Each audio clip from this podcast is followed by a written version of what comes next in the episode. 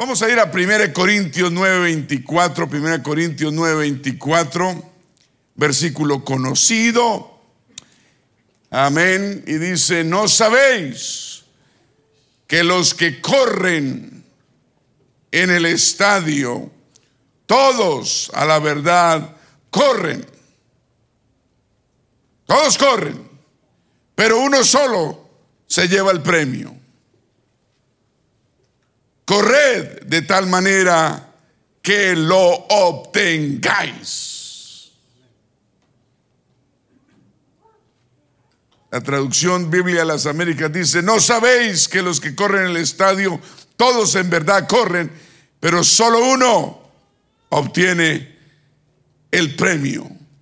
Corred de tal modo que ganéis. Damos gracias, Señor, por tu palabra en esta noche. Gracias, Señor, por, por esta iglesia, por tu pueblo, por tu mano poderosa.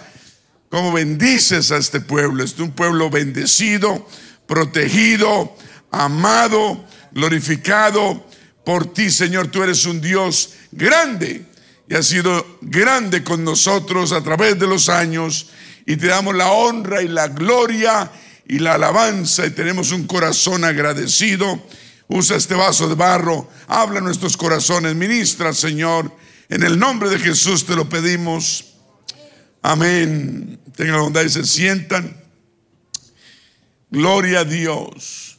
No sabéis que los que corren en el estadio todos a la verdad corren, pero uno solo se lleva el premio. Corred de tal manera, dice Pablo, le dice a la iglesia, debemos caminar de tal manera que no solo caminemos por caminar, sino caminemos para obtener el premio. Otra traducción dice, corred de tal modo que ganéis. Otras palabras, este caminar con el Señor debe ser a propósito, con propósito, ¿cierto? Por una sola cosa y una sola cosa nomás, obtener el premio, ganar la carrera. Vamos al cielo con el propósito de ir al cielo únicamente. Uno debe tener el propósito de alcanzar la vida eterna. Esto no viene solo, esto viene con propósito. Pablo dice, corre para que ganes. No corre, no corras, gracias, no corras por correr, pero corre para ganar. ¿Me está escuchando?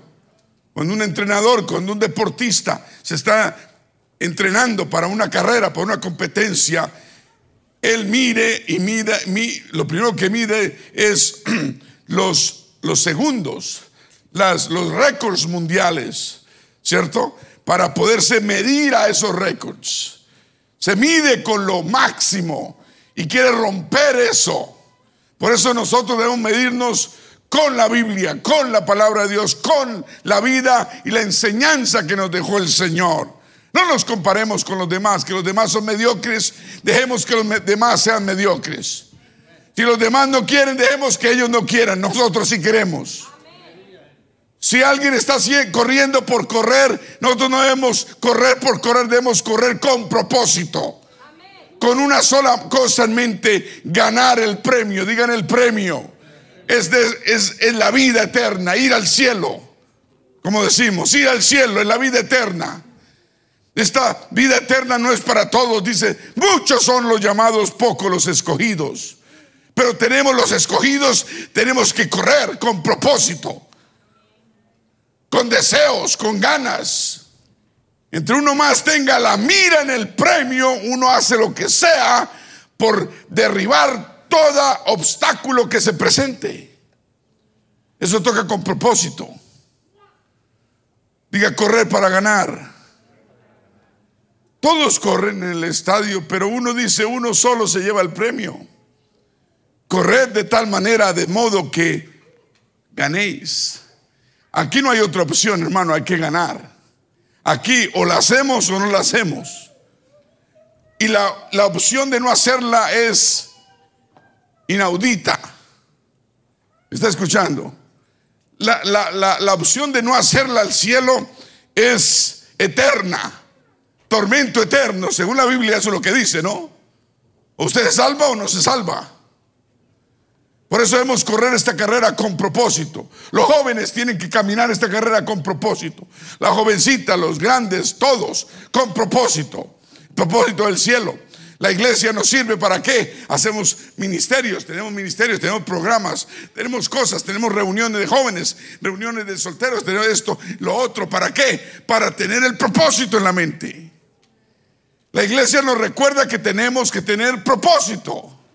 Nunca se le olvide el propósito, que es el propósito de ganar el premio. ¿Cuántos dicen amén? Y la vida espiritual es como una carrera. La vida es como una carrera. Perdón, la vida, la vida normal es como una carrera. La vida es un camino con retos, ¿cierto? Diga retos. ¿Cuántos tienen retos?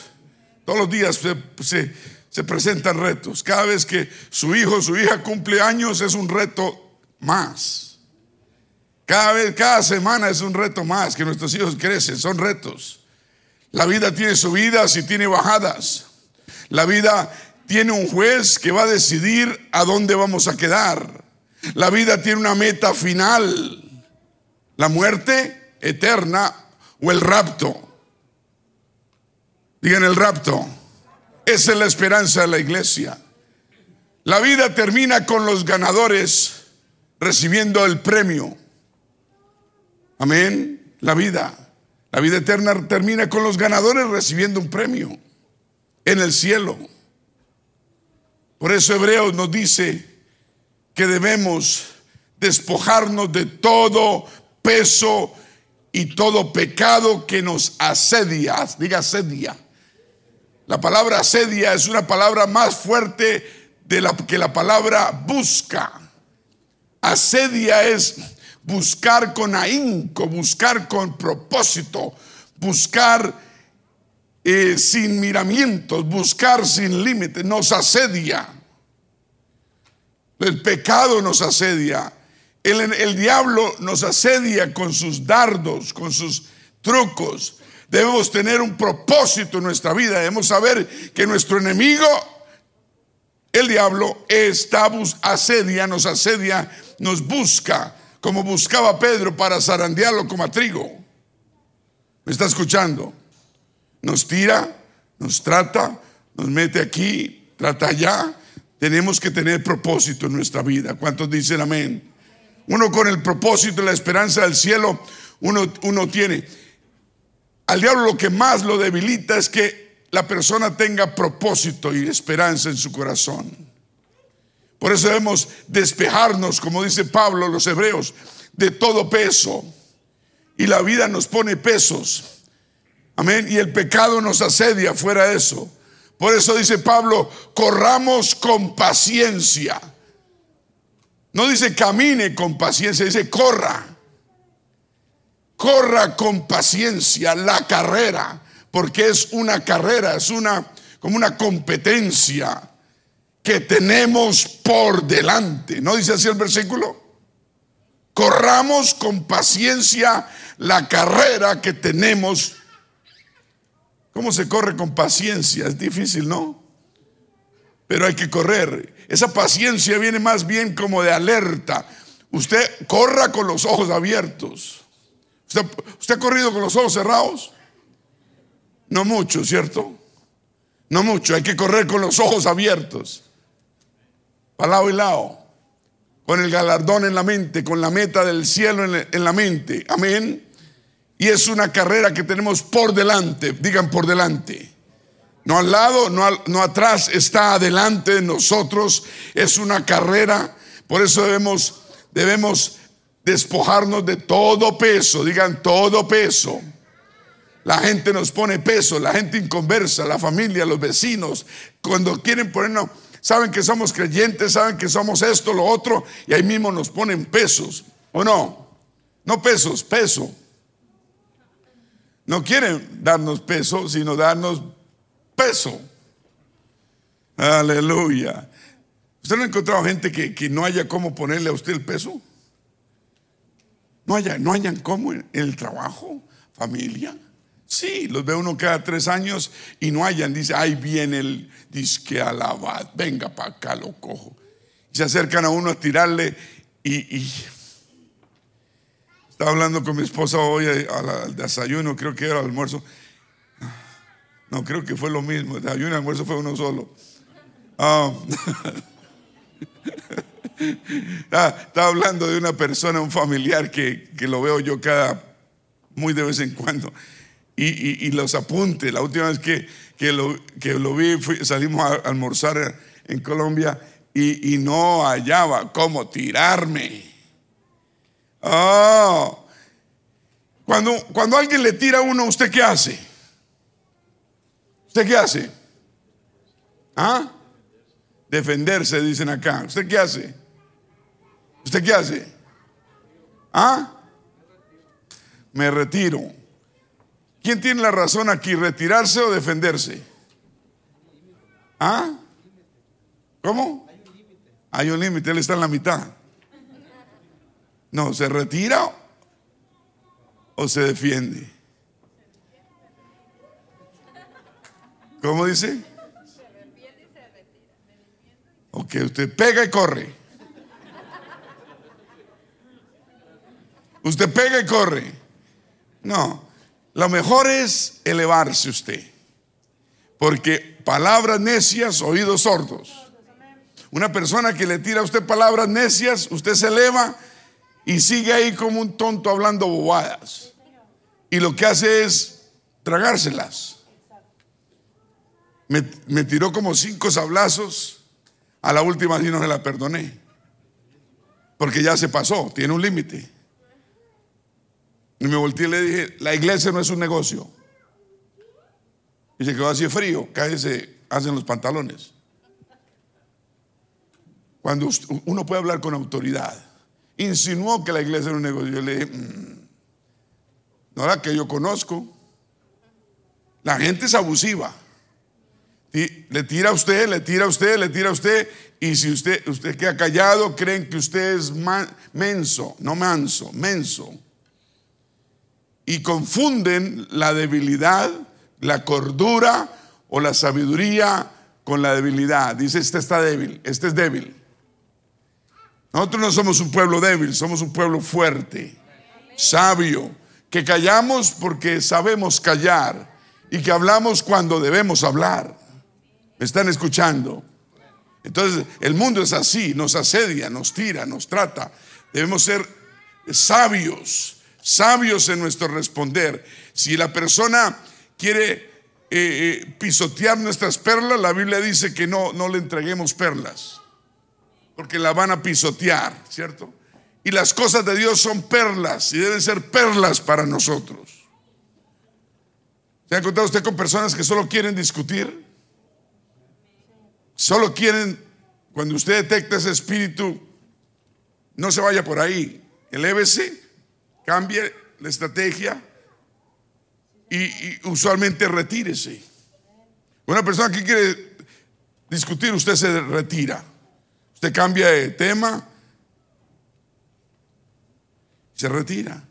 Ahora, cuando hay que ponerlo en su lugar, hay que ponerlo en su lugar. ¿No? Hay que saberlo hacer, hay que hacerlo en el momento adecuado y no hay que ser agresivo.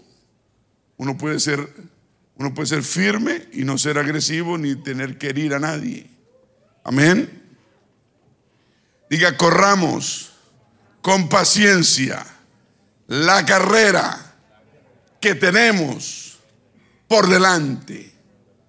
Aleluya. Y las palabras que hemos que debemos decir y lo que el apóstol dijo y que todos debemos añorar decir al final es he peleado la buena batalla. Digan buena. Es la única batalla que hay que pelear, la de la vida eterna. Y es una batalla. ¿Me está escuchando? Y hay que pelearla. Hay que lucharla. Tenemos la salvación. Somos obedientes a la salvación del Nuevo Testamento apostólico somos bautizados en el nombre del Señor Jesucristo. Tenemos el Espíritu Santo con la evidencia de hablar nuevas lenguas. Vivimos y tratamos de vivir una vida recta y santa delante de Dios. Pero de todas maneras tenemos que seguir corriendo con paciencia la carrera que tenemos por delante para al final poder decir, he peleado la buena batalla, he acabado la carrera y he guardado la fe.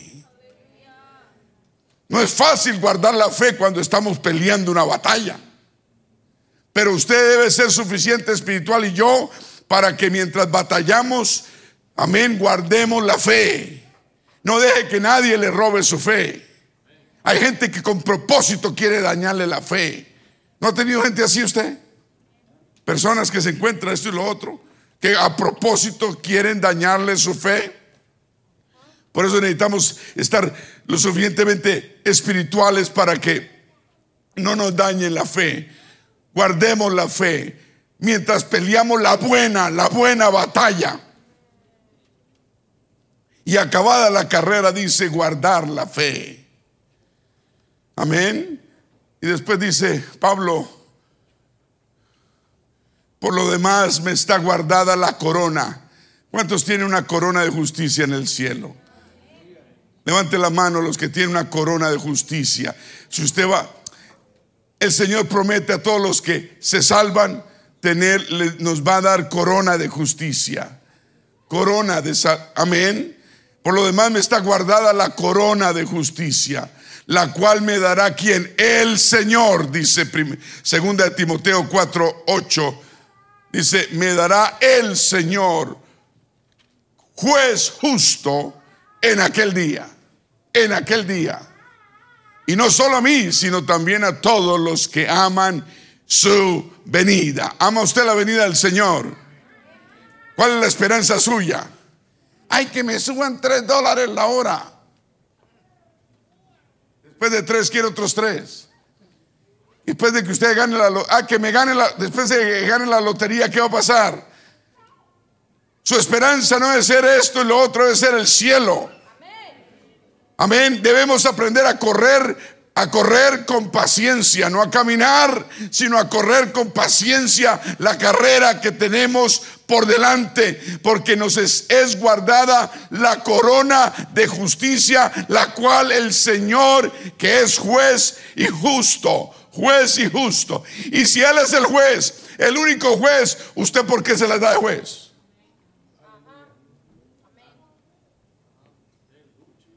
¿Por qué queremos ser jueces? Si Él es el único juez. Dice, juez justo. Él es el que nos va a juzgar. Dice, en aquel día, no solo a mí, sino también a todos los que aman su venida. Necesitamos amar la venida del Señor. Dije, necesitamos amar la venida del Señor. La esperanza suya y mía debe ser la venida del Señor. Cada vez que oigo noticias, yo pienso, el Señor viene, el Señor viene. ¿Cuándo? Ahí hay señales. Diga, ahí hay señales. Más de tres mil, como cuatro mil ah, misiles fueron lanzados a Israel en, en estas dos, tres semanas, cuatro semanas pasadas. Amén. Señales del fin. El fin se acerca.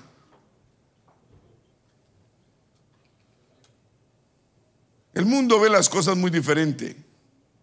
Para ellos ganar se basa en dinero, imagen, poder, sagacidad.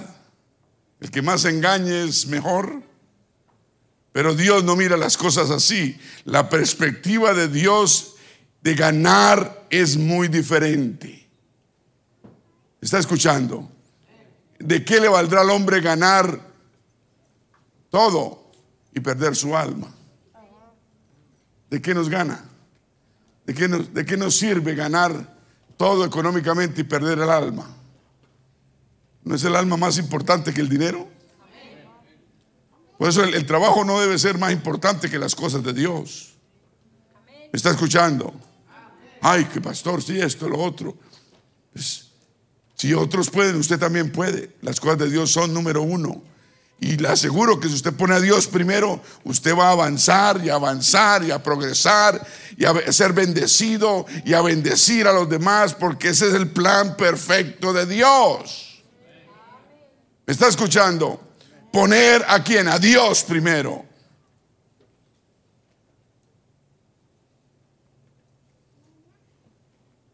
El sabio de sabios, ¿quién era?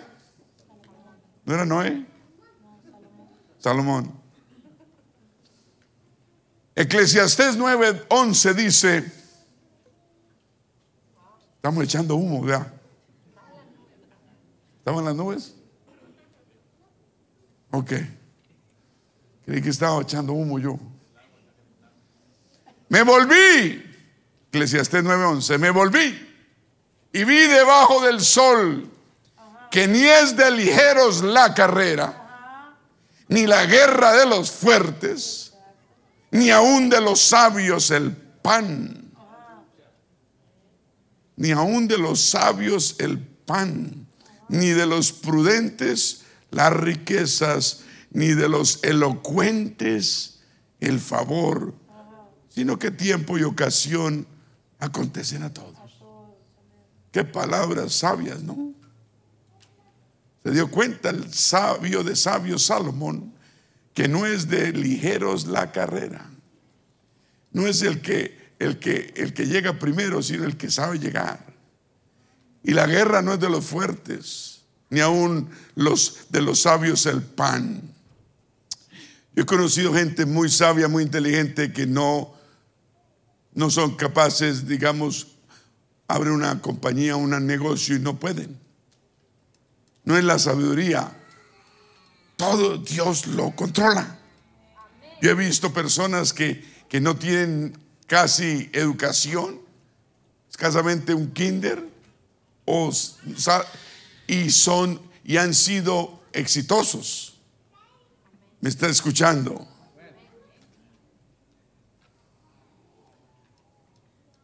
que los veloces y los héroes no siempre ganan la carrera y vencen las batallas. Es lo que está diciendo el sabio. Sabiduría, inteligencia, habilidad, maña y pericia no siempre funcionan. Debemos, dejar que el Espíritu Santo obre. Es Dios el que pelea por nosotros. ¿Me está escuchando? ¿Me está escuchando? Dios, si usted pone a Dios adelante, usted lo pone. No, no. Lo pone adelante, quiere decir usted verdaderamente confías en Él. No es que diga usted, hay un, un, dicho, ¿no? Dios, Dios primero. Primero Dios. Va a venir el domingo a la iglesia, primero Dios. Si Dios quiere, ¿será que Dios no quiere que usted venga a la iglesia? A veces decimos, no, pero realmente estamos poniendo a Dios con fe en nuestros propósitos.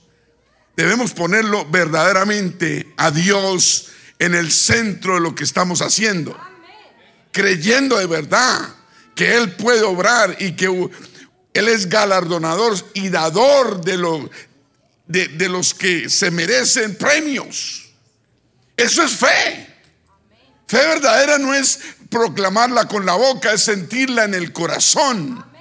Es decir, verdaderamente tengo fe en Dios. Quiero decir, los médicos no pueden hacer nada, yo no puedo hacer nada, nadie puede hacer nada, pero Dios sí puede y en Él confío. No tiene que ser una enfermedad crónica. El Dios dirige mi vida. ¿Será que tengo que coger por aquí? ¿Será que tengo que coger por allá? ¿Será que este es el camino? ¿Será que debo de cambiar empleo, tendrá que orarle a Dios, pedirle, Espíritu Santo, guíame. O la palabra no dice que el Espíritu Santo nos guiará toda verdad.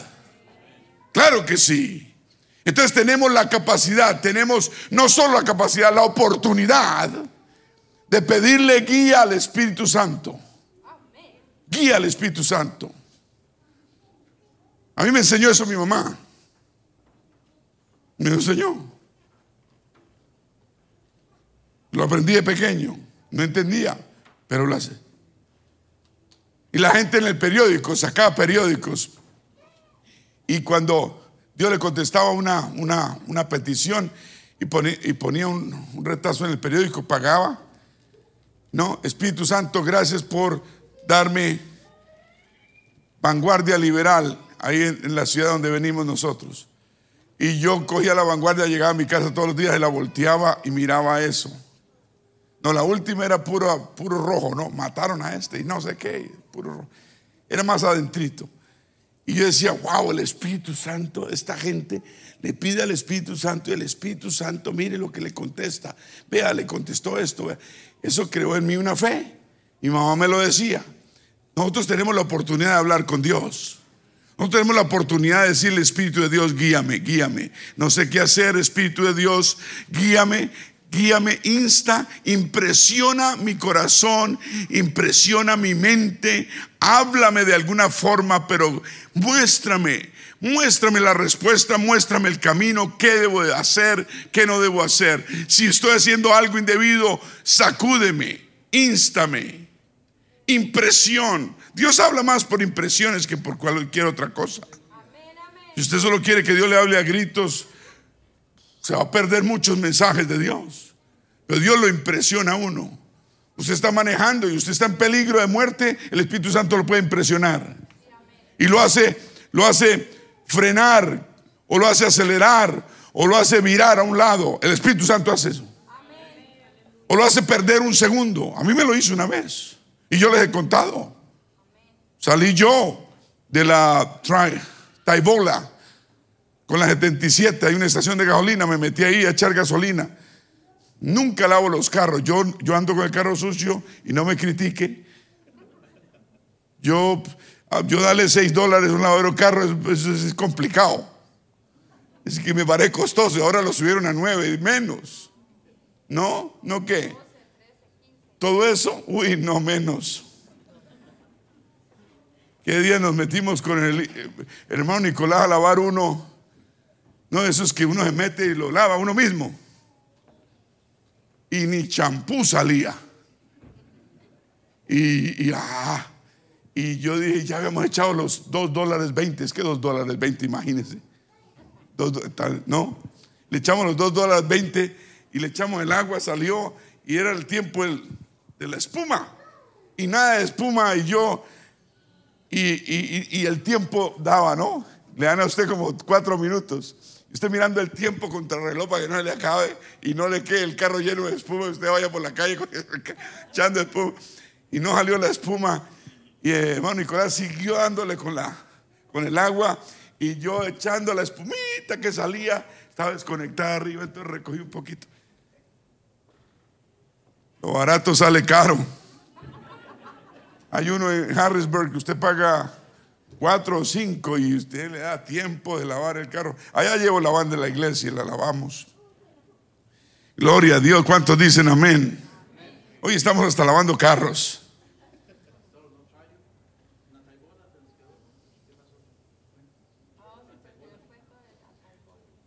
Oh, bola, gracias. Ay, bola, se me fue la bola. Estaba yo, bueno, le eché gasolina al carro y, y lo lavé. Bueno, lo lavé y salí con mi carro echando y hice el semáforo y estaba haciendo mi semáforo en verde, en rojo, perdón. Estaba ahí sentado yo de primerito y bola aquí. volaban esos carros y aquí la 77. Y de pronto, y yo estaba en la música, una canción linda, por supuesto, de, de gospel, de, no, cristiana. Y yo estaba muy entretenido aquí. Yo estaba entretenido, yo me acuerdo. Pero yo sentí algo raro cuando yo estaba en la estación de gasolina, sentí algo diferente y no sabía qué era. Sentí algo raro, sentí un susto, sentí un miedo, sentí una impresión y no sabía qué era. No sabía qué era. Me metí al carro, entoné y estaba ahí mirando hacia el semáforo y cambió de rojo a verde. Y yo sentí que iba a arrancar y, y demoré la arrancada un par de segundos. Y, de todas maneras arranqué mirando para el frente y cuando veo este carro que viene, un carro inmenso de esos viejos setentas, ochentas, parece un búnker de guerra y una señora así. Y yo. Y el carro se me vino encima, encima, encima. Venía como a, como a 70, yo no sé qué venía. Y me embistió. Por ese segundo le pegó a la llanta y al motor. Y a mí me mandó lejos a dar vuelta allá. Y ella ahí quedó bien. Y mi carro lo mandó lejos. ¿Y a qué horas pasó eso? En segundos, en segundos. Yo le he contado, me bajé a ver qué le ha pasado a la señora.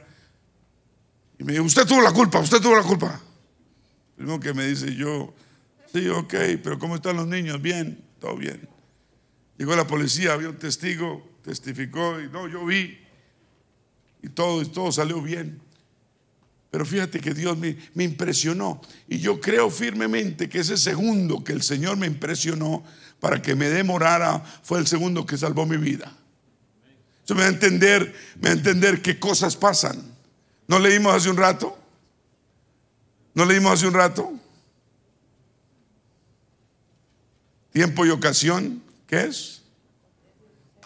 Sino que tiempo y ocasión acontecen a todos a todos, a todos. Llueve, el Señor llueve sobre justos e injustos y hace salir su sol entre justos, sobre justos e injustos. Las ocasiones van a llegar, el peligro puede llegar. La diferencia entre usted y los demás y nosotros y los demás es que tenemos a un Dios que nos cuida. Ángeles del cielo que acampan alrededor nuestro y nos guardan, nos guardan, nos guardan. Yo lo creo. Por eso la impresión del Espíritu debe estar usted entonado de alguna forma, sintonizado con Dios de alguna forma. Si usted está oyendo barchata, ¿qué, qué Espíritu Santo le va a poder hablar? Amén. Se quedaron callados.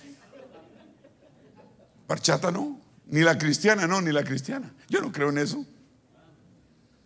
Una canción que no ministre el corazón no es una canción para Dios. Esa gritería no sirve para nada. Gloria al Señor. La vida no siempre es justa, pero a veces nos van a llegar pruebas grandes que no entendemos por qué llegan y tal vez no las merecemos, pero tenemos que enfrentarlas de todas maneras.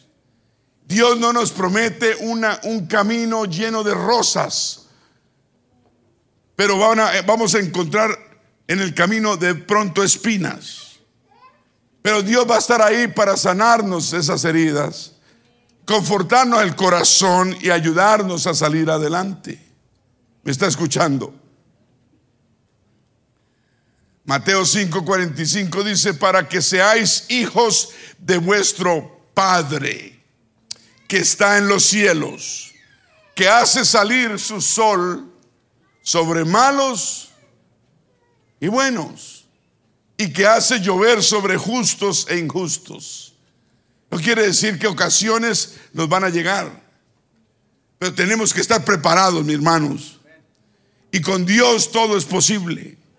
Usted está bien con el Señor, hay protección, hay ángeles que acampan alrededor suyo, lo guardan, lo defienden, lo cuidan. Este es mi hijo, este es un hijo de Dios, esta es una hija de Dios. Los ángeles acampan alrededor de los hijos de Dios. Aleluya.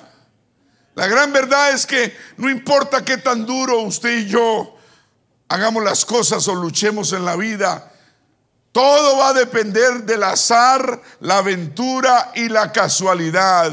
A menos que corramos la carrera de la forma que Dios quiere que la corramos. Si usted no corre en la forma que Dios, todo lo que usted hace es al azar, usted está jugando, es una, una aventura, toda una casualidad, dice que buena suerte y mala suerte. Pero con Dios no hay buena suerte, con Dios no hay mala suerte, hay bendición. Dije, hay bendición.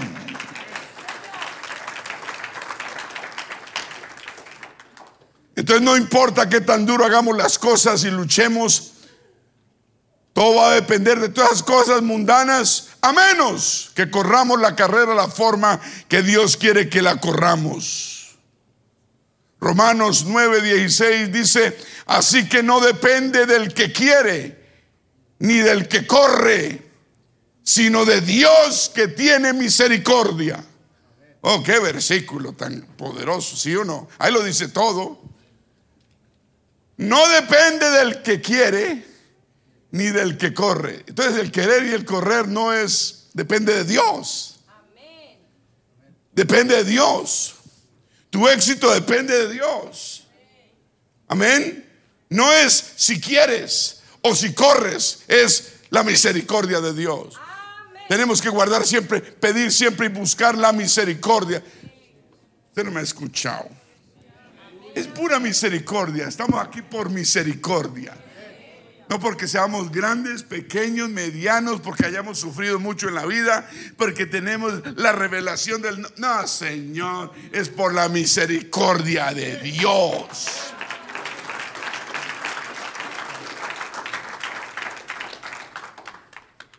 El mundo mira que triunfar es ser el número uno, pero Dios dice que triunfar es ponerlo a Él el número uno.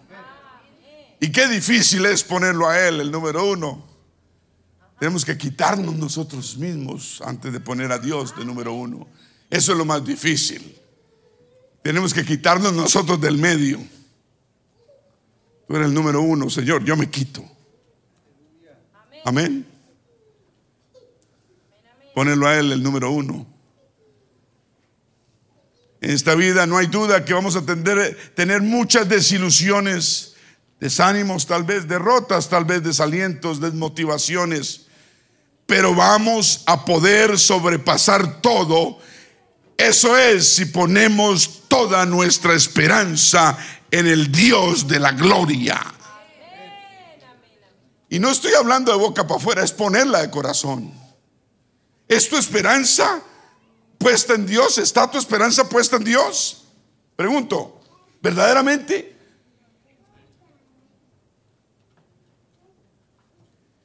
¿Qué es poner nuestra esperanza en Dios? Es exactamente eso, ponerla en Él. Y, cuando Él sabe que nosotros no ponemos la esperanza en Él realmente, porque Él es el único que nos conoce, él aprueba cosas y permite cosas que nos llegan a nuestra vida para que nos sacuda y aprendamos a volver a, encaminarnos. En el, porque Él nos quiere llevar al cielo. Cuando nos estamos desviando, desviando, poner nuestro ego, poner los demás, poner trabajo, poner esto, Él, deja que algo suceda. Como a Job dejó que algo le pasara, pero lo estaba cuidando al mismo tiempo. Yo no quiero que Dios me sacuda, ni me, ni me reprenda, ni me... ¿Usted quiere eso?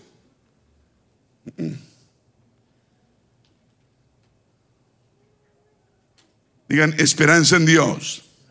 Más importante es tener nuestra esperanza en el Señor en todo lo que hacemos. Gloria a Dios. Vamos, vamos a ir a Hebreos 6. Hebreos 6.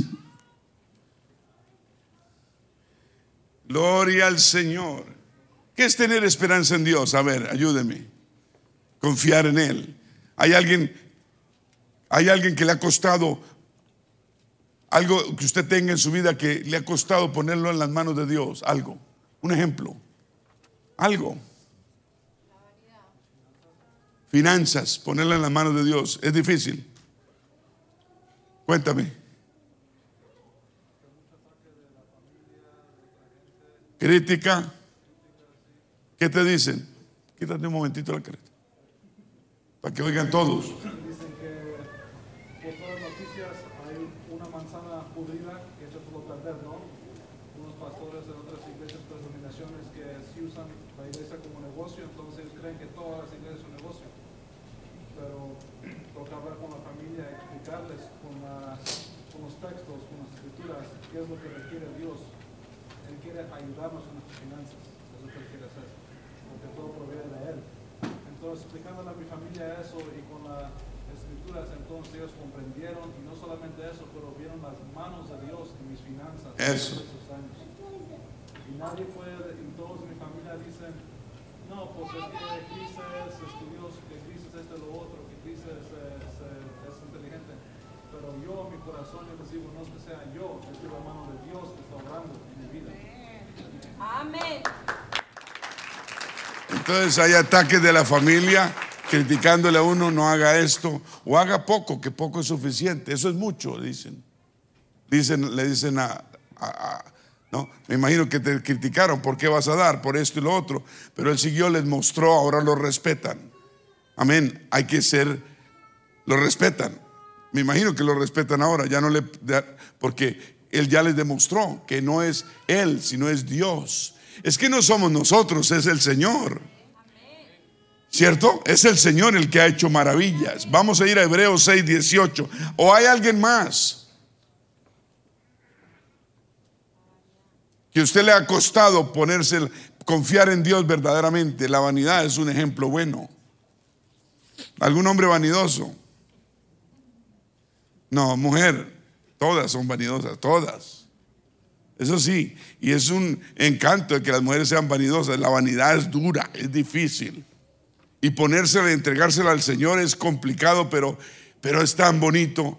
Y hay un descanso tan grande cuando una mujer, una dama, una hija de Dios le entrega su vanidad al Señor y la pone en sus manos. Y me está escuchando, y, y ya la vanidad, porque el mundo dice es que si no haces esto, no te pintas, no te haces esto y lo otro, no te ves bien, no te ves aceptable, no te ves bonita. No, si no te vistes de cierta forma, no te ves esto y lo otro. Y la gente lo critica a uno, ¿cierto? La familia es lo que más atacan, inconversa. Pero cuando usted le entrega eso al Señor y dice, Señor, en tus manos pongo esta situación. Cuando una mujer le entrega la vanidad a Dios, wow, es una guerra grande que, triunfa. Y, hay una gran bendición en ello. Al hombre, en cambio, es el orgullo. ¿Cuánto orgulloso hay en la casa hoy? ¿Todos se quedaron en la casa hoy? Orgullosos. El orgullo, quitarnos el orgullo. Amén. Amén. Nos vamos para las montañas y Dios nos va a quitar el orgullo a todos los que tengamos orgullo. ¿Cierto? ¿Cuántos vamos a ir a las montañas? Vamos a hacer un... En fin, después les cuento. Hebreos 6, 18. Yo ya no veo. Nunca he visto.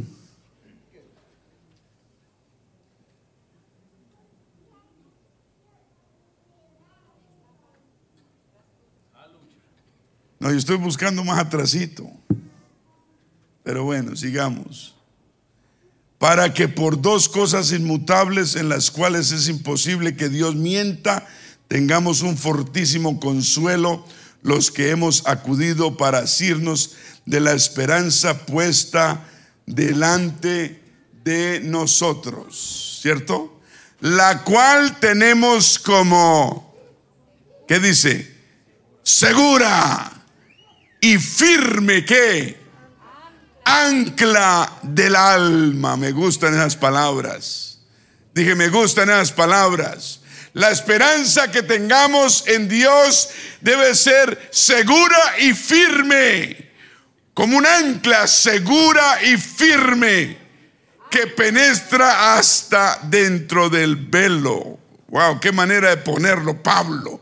¿Cómo es tu esperanza con Dios? ¿Qué tanta fe tienes? ¿Qué tanta esperanza tienes en Dios? Debe ser como un ancla. Dije, debe ser como un ancla. Diga un ancla. Un ancla no cualquiera, un ancla firme y segura. La llama el ancla del alma.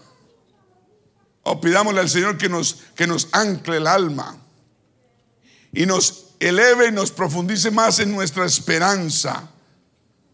Dice que debemos asirnos de la esperanza puesta delante de nosotros. Debemos amarrarnos a la esperanza que Dios nos ha dado. La mayor esperanza es su venida. La mayor esperanza es el rapto. La mayor esperanza es la vida eterna. La mayor esperanza es el cielo. Debemos asirnos a esa esperanza puesta al frente nuestro, la cual tenemos como segura y firme ancla del alma. y que penetra hasta dentro del velo. Un ancla que hace, estabiliza un barco, no permite que ande el barco a la deriva. Sin el ancla el barco está a misericordia del viento, de las corrientes. Pero la esperanza del cielo nos pone ancla al alma. ¿Me está escuchando? Ay, no sea tan exagerado, pastor. Pues tenga esperanza, porque sin esperanza no va para ninguna parte. Y no estoy hablando de la hermana Esperanza.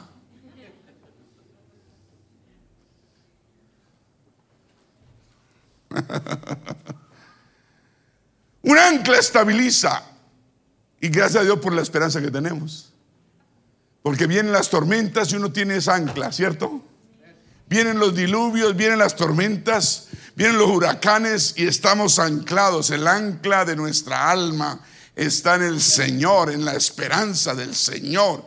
Y vienen los vendavales y no pasa nada porque el barco está seguro, amarrado con el ancla del alma. Amén. Por eso la gente mundana dice, y, este, esta familia creyente y está pasando por semejantes tragedias y véalos llenos de esperanza, llenos de fe, hablando cosas positivas. Yo estaría muriéndome, yo estaría así. Es el ancla del alma. La Biblia lo llama el ancla del alma. ¿Cómo está tu ancla, mi querida hermana? Mi querido hermano, ¿cómo está el ancla de tu alma? ¿Oxidada?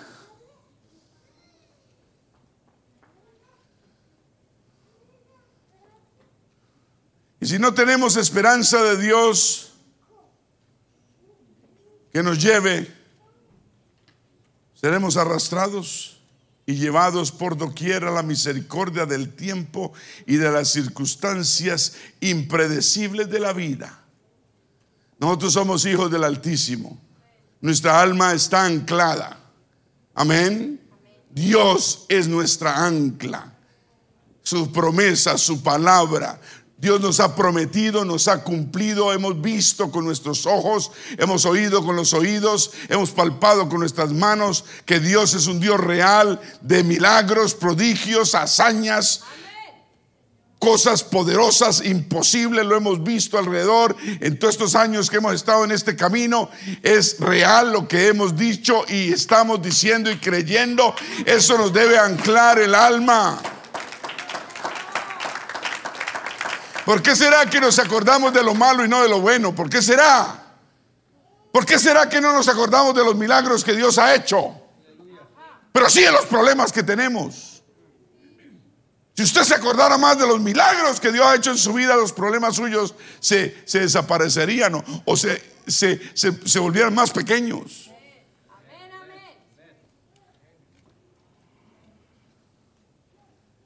Háblele a esos problemas y dígale a los problemas lo grande que es su Dios. Usted sirve a un Dios grande. ¿Cuántos sirven a un Dios grande? Un aplauso si usted sirve a un Dios grande.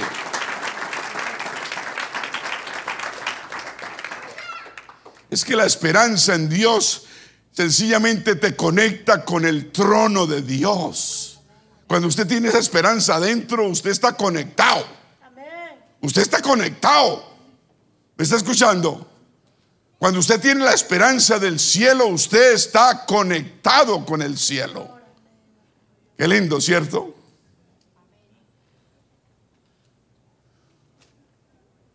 Esa misma palabra, esperanza, viene del hebreo ti, tikva, quiere decir cuerda. La misma, la misma la usa el profeta Isaías allá en el capítulo 40, 31 cuando dice ese versículo tan conocido por todos, vamos a ponerlo arriba, tan conocido por todos, 40, 31 de Isaías, pero los que, pero los que esperan, esa, esa es la misma esperanza, los que esperan a Jehová, no de Jehová, porque hay gente que está esperando de Él, con la mano abierta. Esa no es la esperanza que Él quiere que, nosotros tengamos. Los que esperamos al Señor. Los que esperamos al Señor. Vamos a tener que nuevas que fuerzas. Vamos a levantar alas como las águilas. Vamos a correr y no nos vamos a cansar. Vamos a caminar y no nos vamos a fatigar. Porque esa esperanza no nos deja fatigar, no nos deja cansar. Vamos a levantar águila, alas como águilas. Y tendremos fuerzas de donde no sabemos dónde tenemos. Es la esperanza, es la esperanza del ancla de nuestra alma. Un aplauso al Señor. Esa esperanza en Dios nos conecta con Él.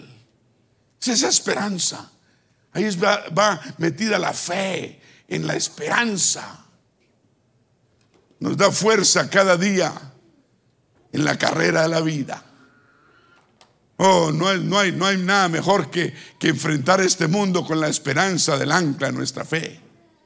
Usted enfrenta a cualquiera, usted, usted se para al frente de cualquier vicisitud, cualquier problema que usted encuentre y enfrente, porque usted tiene una esperanza mucho más grande que el mundo entero. La gente no entiende lo que usted tiene, pero Dios sí entiende. Y los ángeles del cielo entienden. ¿Cuántos dicen gloria a Dios? Ah. Hay, hay maneras, estamos hablando de cómo correr esta carrera. Hay maneras incorrectas de correr esta carrera. Una de las maneras incorrectas de correr esta carrera es correr, correr por correr, pero sin respaldo y poder de Dios. ¿Usted para dónde va? No, pues, pues, lo veo que está andando y andando, pero ¿para dónde va? Yo no sé. Vicente, ¿para dónde va Vicente? No podemos correr por correr, tenemos que correr con dirección.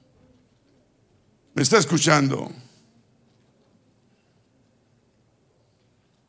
Jesús les respondió en una ocasión a, a los apóstoles, al que estaba hablando con ellos, les dijo, erráis o sea, ¿se equivocan ustedes?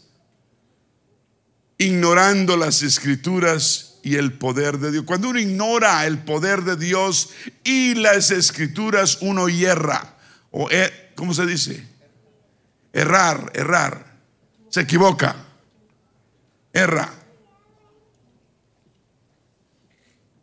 Me olvidó de español, nunca aprendí inglés.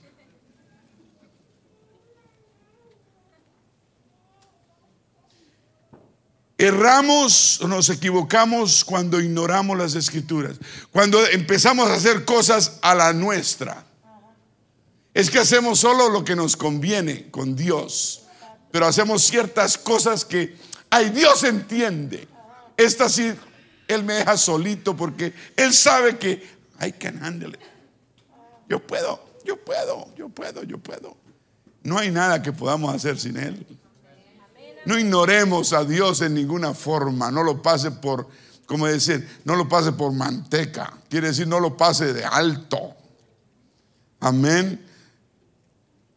Uno no puede ignorar las escrituras, ignorar a Dios. El Señor lo dijo, usted se equivoca es porque usted, usted está ignorando la palabra y, y, y, y no teniendo en cuenta el poder de Dios. Son dos cosas, errores gravísimos. ¿Está escuchando? No tener el poder de no no no no tener el poder de Dios en cuenta. ¿Cuántos dicen gloria a Dios? Correr sin parar pero sin poder son maneras de correr incorrectamente. ¿Se acuerda de Zacarías? Zacarías era un sacerdote.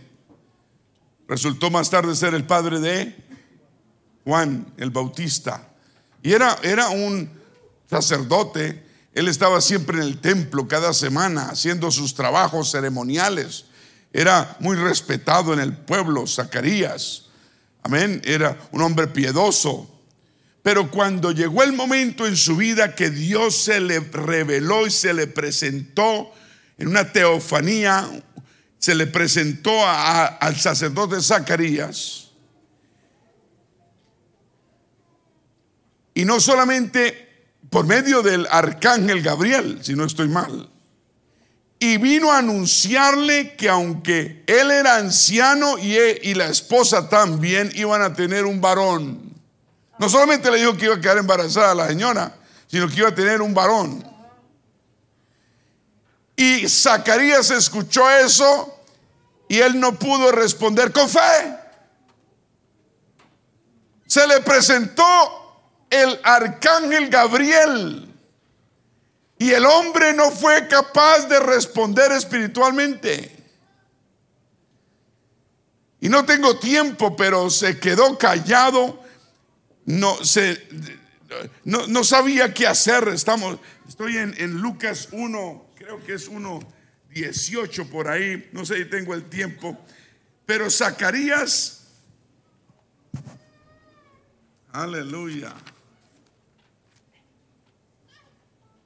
¿Uno qué? Diga Zacarías.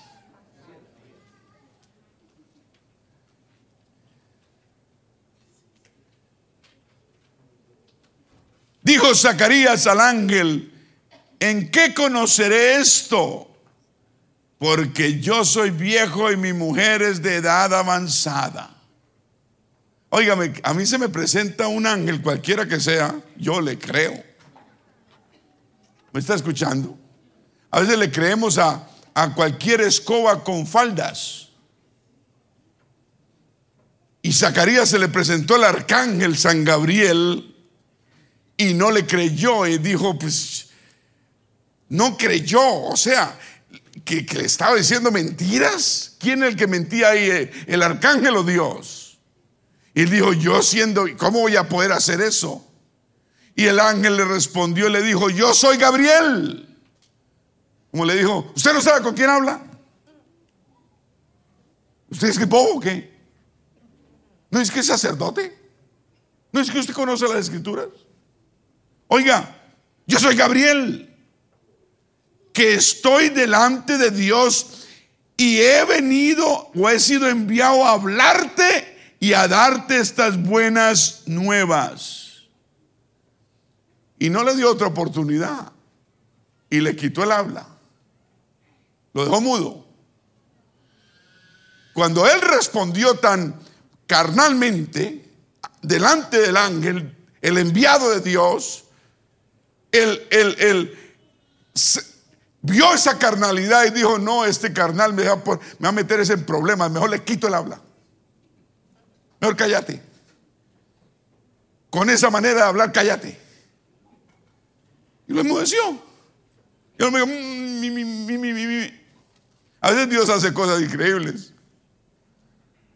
Cuídense con lo que habla. Dice, ¿y ahora quedarás qué? ¿Quedarás qué?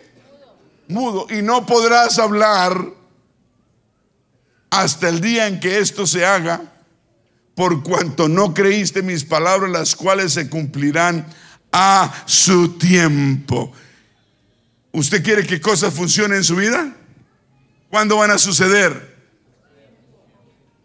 Cuando dice a su tiempo, ¿qué tiempo se refiere? ¿El tiempo suyo? Es al tiempo de Dios. Tienes promesas que, que, se te han dado, tienes sueños, tienes deseos en el corazón. Busca el tiempo de Dios. Es al tiempo de Dios. Dije, es al tiempo de Dios. Usted mire atrás esos 3, 5, 30, 40 años que lleva en el Evangelio. Mire que todo lo que ha pasado en su vida es al tiempo de Dios. No ha sido por su inteligencia, sabiduría, que llegó a esta hora y y entonces entré yo y ya, ya. Y usted es el héroe. No, aquí no hay héroe, sino Dios. Qué increíble. Zacarías le dijo, no, este bocón me toca callarlo. Y le dijo, te quedas muda hasta que todo esto acontezca. Fue cuando, em, eh, bueno, después fue que pudo hablar. No tenemos tiempo para eso. Pero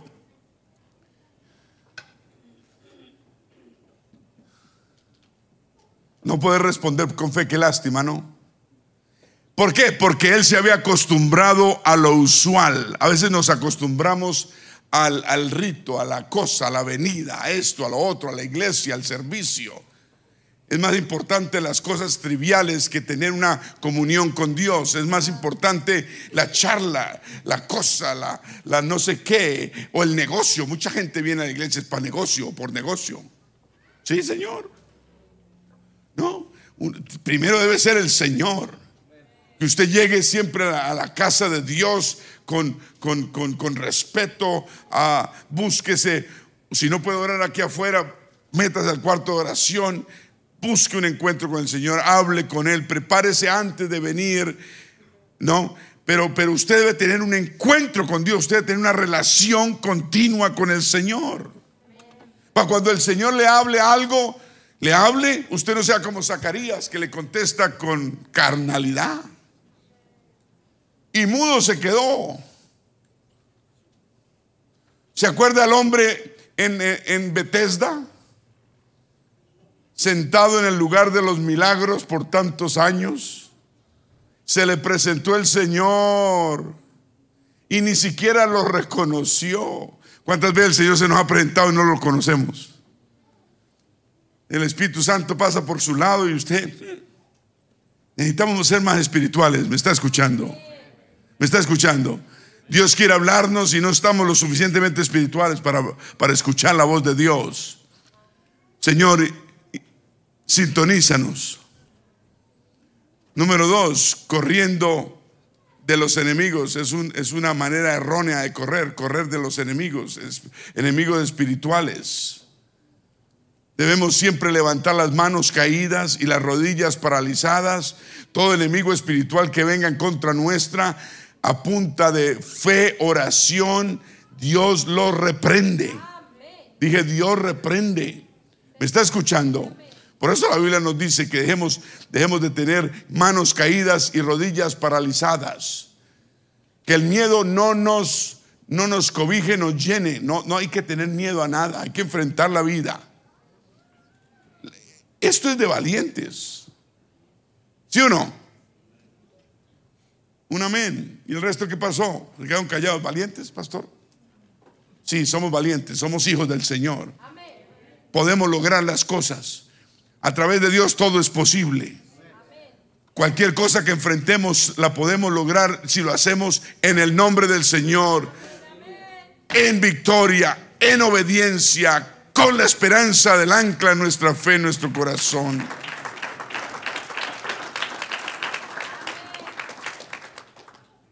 O algo peor, correr esta carrera corriendo con los enemigos. Nosotros no podemos correr con enemigos. Los enemigos espirituales, personas antagónicas que hay por doquier, allá afuera hay por doquier personas antagónicas que se oponen a lo que tú crees, a lo que yo creo. ¿Me está escuchando? No podemos tener ninguna clase de convivencia con esas personas. ¿Me está escuchando? Tenemos que tener cuidado con personas no creyentes, antagónicas, que sobre todo si uno está arrancando en este camino. Si uno está en los primeros dos, tres años, está arrancando, está, está, está cogiendo fuerza, está madurando, está... Amén. Hay unos que maduran más rápido, hay otros que demoran un poquito, pero no importa el, el tiempo. Debemos cuidar con quién nos metemos, con quién hablamos, con quién dialogamos. Es muy importante, cuidándonos. Por eso, por eso Pablo le dice a los Gálatas, vosotros corríais bien, ustedes lo estaban haciendo bien. Y les pregunto después, ¿quién os estorbó? ¿Quién os estorbó para no obedecer a la verdad? Hermano, siempre va a tratar, el enemigo siempre va a poner tropiezos. ¿Me está escuchando? Para no obedecer a la verdad. Digan tropiezos. La gente tiene que aprender. Uno al principio a los nuevos les ayuda a que los tropiezos no lo, ¿sí? Pero llega el momento en que tienen que aprender solos, como el niño, el bebé, que está, que está tratando de caminar, ¿cierto? Usted lo cuida y ya lo suelta y, lo cuida de lejos para que si se cae usted no le, no, lo deja que se levante y vuelve y camine y vuelve y trate. Y cuando usted se da cuenta ya está caminando solo. Así son los bebés espirituales. No hay que cuidarlos del todo a toda hora porque llega el momento en que tienen que... un niño si a usted nunca aprende a caminar, pero hay que soltarlo para que camine, se pegue un golpecito, llora un ratito, se para otra vez y sigue para adelante. El niño ve, ese gozo de caminar y, y eso lo impulsa, ¿cierto? Así son los bebés espirituales. Así fue usted y fui yo. Aleluya. Un aplauso al Señor. Al Señor. Hay muchas formas de caminar este camino erróneamente. La otra forma es correr, correr de Dios, huirle a Dios. Cuando nos- no nos salen bien las cosas como pensamos, eso puede ser bastante fuerte y devastador, ¿cierto? Lo debilita uno cuando uno se imagina cosas y uno las planea en su mente, en su corazón y dice así van a salir y no salen. Es como un globo que, que va perdiendo la fe. No, no podemos perder la fe porque las cosas no salen como nos las imaginamos. ¿Me está escuchando? Ahí vamos a tal vez a dejar que nuestras emociones peligrosamente tomen control. Digan, es, debe ser el tiempo de Dios. ¿No lo leímos hace un momento? Que debe ser el tiempo de Dios. No es mi tiempo. Nos imaginamos cosas, qué bonito sería, qué bonito sería. Pero Señor, tú tienes la última palabra. Es tu tiempo, Señor. Qué lindo sería y pido por ellos, Señor. Gracias, Señor. Y creo que tal vez va a suceder, Señor, pero que se haga tu voluntad. Que se haga tu voluntad.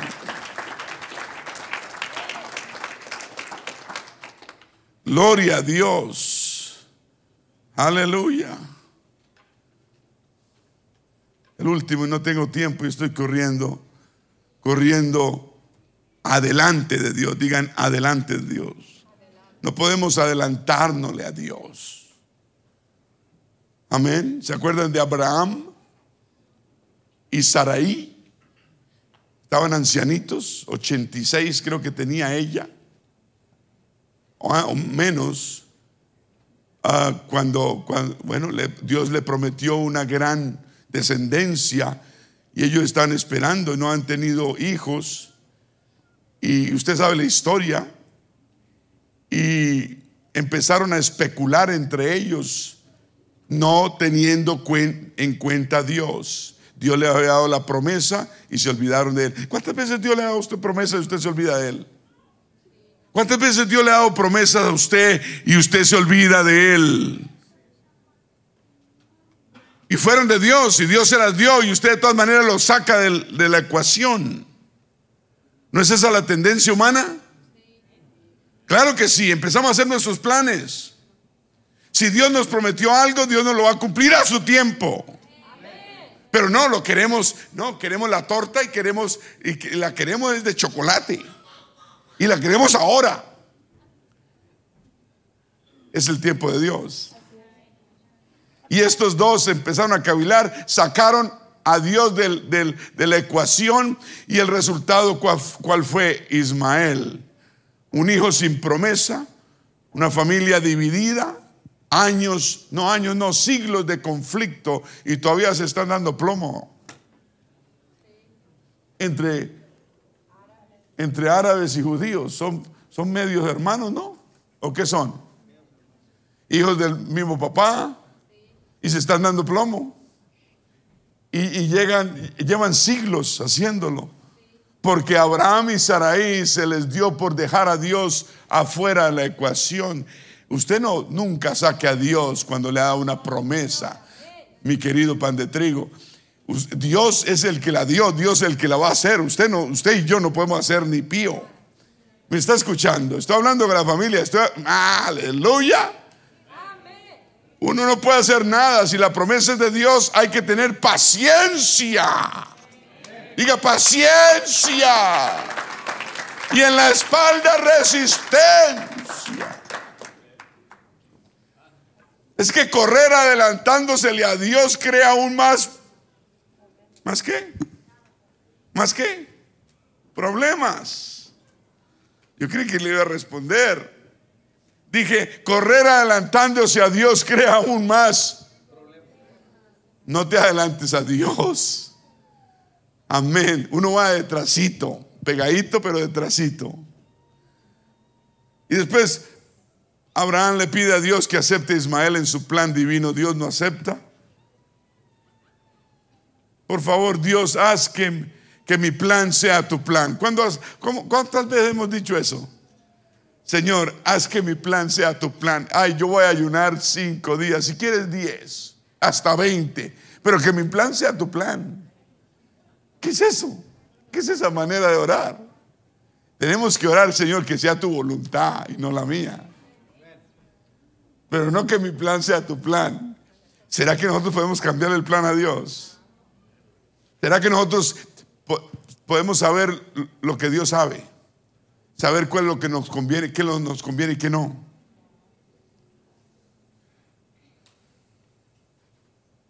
No es, no, no es el Dios que servimos que anuncia lo por, lo, lo, lo por venir desde el principio. No, no- es. ¿Acaso a qué Dios sirve usted? ¿No es el que anuncia lo por venir desde el comienzo? Yo sé que tenemos, tenemos necesidades, tenemos sueños, tenemos ah, deseos en el corazón. Dios también los quiere porque si es para nuestro bien, Dios lo quiere, pero debe ser a su tiempo. Mientras tanto, la oración tuya y mía debe ser, prepárame, Señor. Prepárame para ese tiempo. Prepara mi mente, mi corazón, mi vida. Prepárame. Dios nos quiere bendecir económicamente, pero si usted no está preparado para tener una bendición grande económicamente, Dios no le lo va a dar. Porque Dios no lo va a dañar a usted. ¿O no es cierto? Dios no sabe lo que va a venir desde el comienzo. Dios no le va a dar algo a usted para que usted se dañe. Dice, tome esta bendición. Es como el hijo darle un pan envenenado al hijo. El papá al hijo un pan envenenado, sabiendo que le va a hacer daño.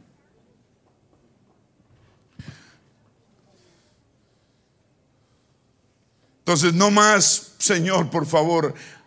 Por favorcito le decimos, ¿cierto? Por favor, porfa, porfa, please. Como si él, como el, como el hermano que dijo, oiga, oiga, ¿usted por qué está orando en inglés? Están orando por bendición económica. Dice, oiga, ¿usted por qué está orando en inglés? Dice, ay, porque yo quiero que Dios me bendiga en dólares. Está buena, ¿cierto? Ahora no diga, ay, voy a empezar, pastor, por es que no soy. bien". Vamos a ponernos de pie, el tiempo se pasó ya.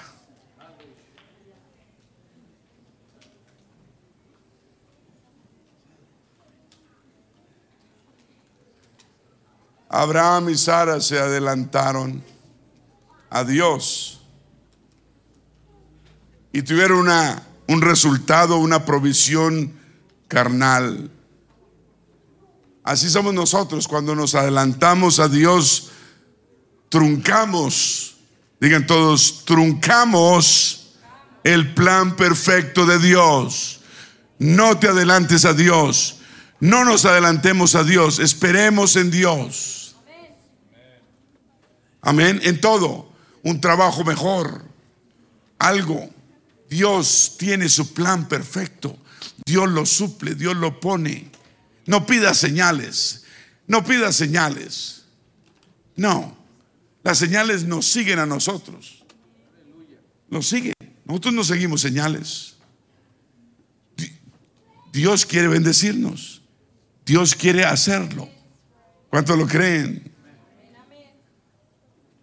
Dice, dice el versículo, por la misericordia de Jehová no hemos sido consumidos porque nunca decayeron sus misericordias. Eso es lo que debemos entender. No hemos sido consumidos porque Dios es misericordioso. Dice, sus misericordias son que nuevas son cada mañana. Grande es tu fidelidad. Mi porción es Jehová, dijo mi alma, por tanto, en él esperaré. ¿Cuántos esperan en el Señor? ¿Cuántos confían en Él? Vamos a caminar esta, esta carrera con paciencia, guardando nuestra fe de la manera adecuada, en el nombre del Señor Jesús. ¿Cuántos dicen aleluya? Digan a tu tiempo, Señor. Es tu tiempo, Señor. Podemos pedirle que se apure un poquito. Eso no quiere decir que lo va a hacer. Con tal de que no perdamos la seguridad de que debe ser su voluntad y no la nuestra. Pongamos nuestra voluntad a un lado y busquemos la voluntad de Dios. Diga en el nombre del Señor Jesús. Señor amado Dios, gracias. Gracias por tu palabra en esta noche. Danos paciencia, buscando siempre tu voluntad, tranquilidad, paciencia. Tú quieres bendecirnos aún más, tú quieres darnos los deseos de nuestro corazón.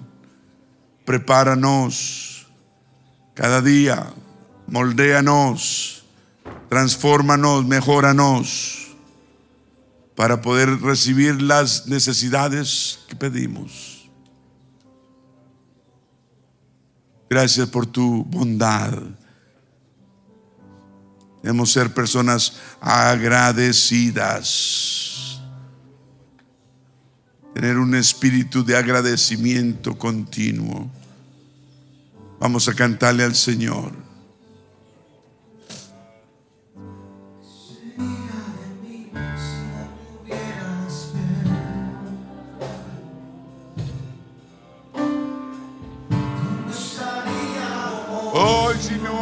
Hubieras alcanzado.